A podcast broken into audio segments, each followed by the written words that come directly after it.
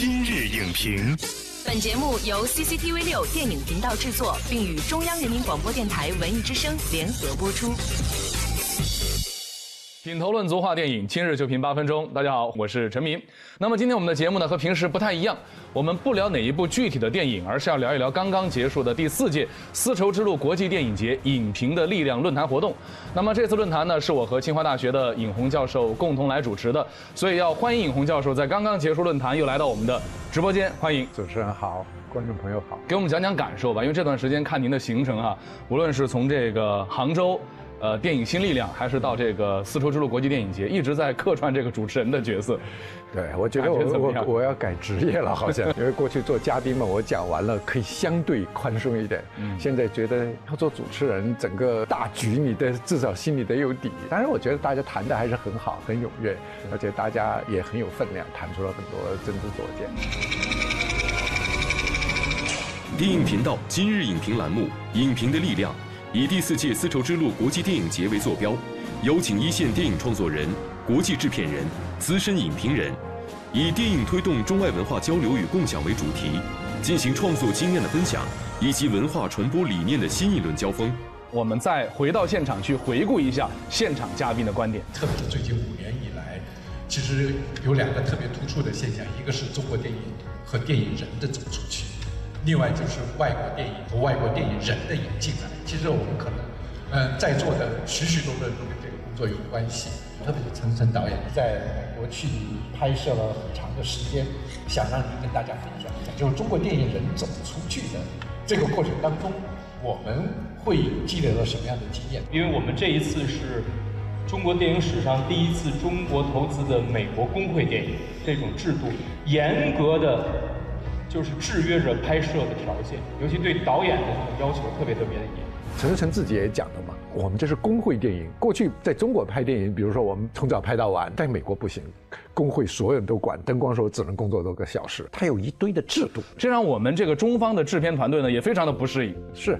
这个就是我们现在在走出去的第一步，就是你会发现你在适应不同市场的规则。其实这次论坛上可能大家也提到这些这些问题，比如说现在我们要用不同的电影走出去，多样化的电影走出去，那你就会去磨合不同的创作资源，就这些资源怎么在一起才能够一加一大于二，而不是一加一还小于二。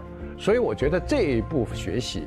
呃，是让中国的电影人学会在国际市场上怎么去自信的扮演自己的角色。那么这一次的论坛呢，我们也邀请到了美国的一位制片人，叫做米切尔佩克。我们再回顾一下他在现场是怎么说的。Today's audiences are consuming a product that is um much more uh, spectacular and sensational. The central issue is the stories. They say in Hollywood uh, and on Broadway. they say if it's not on the page, it's not on the stage.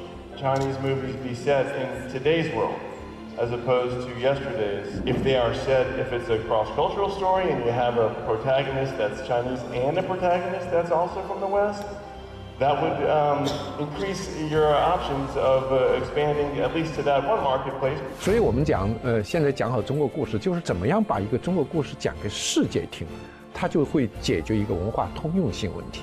我们不仅要表现中国诉求，我们可能还要去表现一些世界共通的这样一些价值观。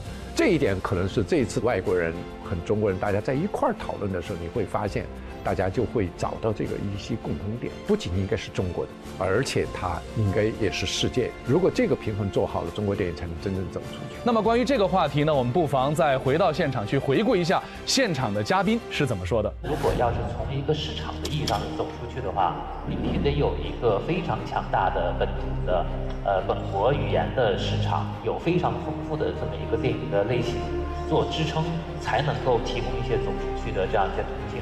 比如说你的名字啊，《摔跤吧爸》这片子，他们可能未必意识到这个片子在国外卖得好，在中国卖得好，但是本身就是主要是为本地观众制作的。那我觉得到今年，我觉得基本上中国电影市场可以说是达到了一个具有标志性的转折的节点。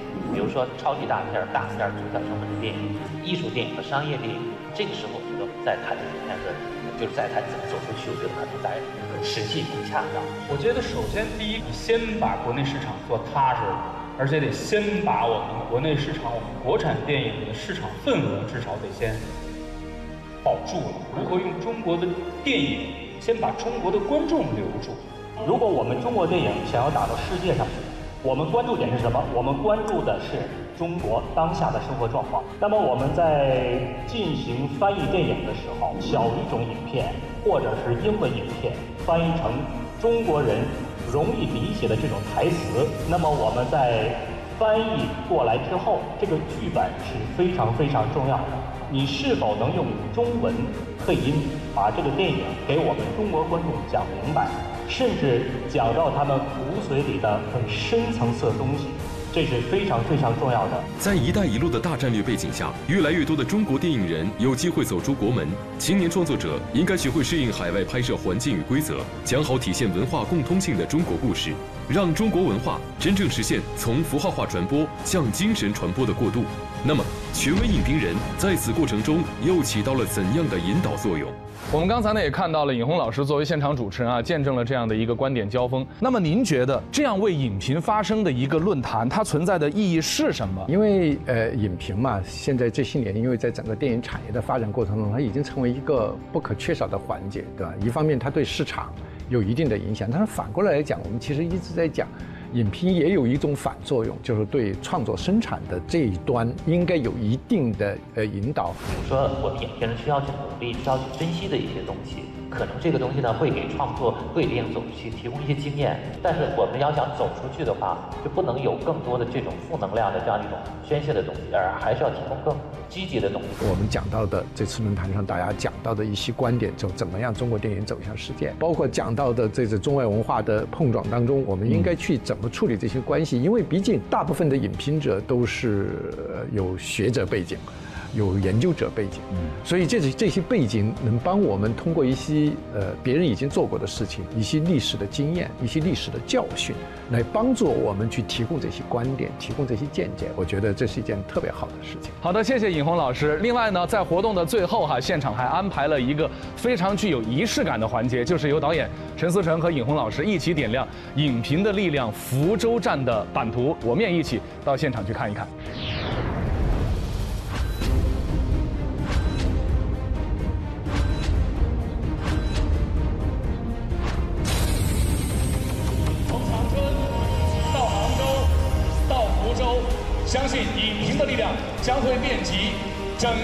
中国大地，甚至全球的每一个角落。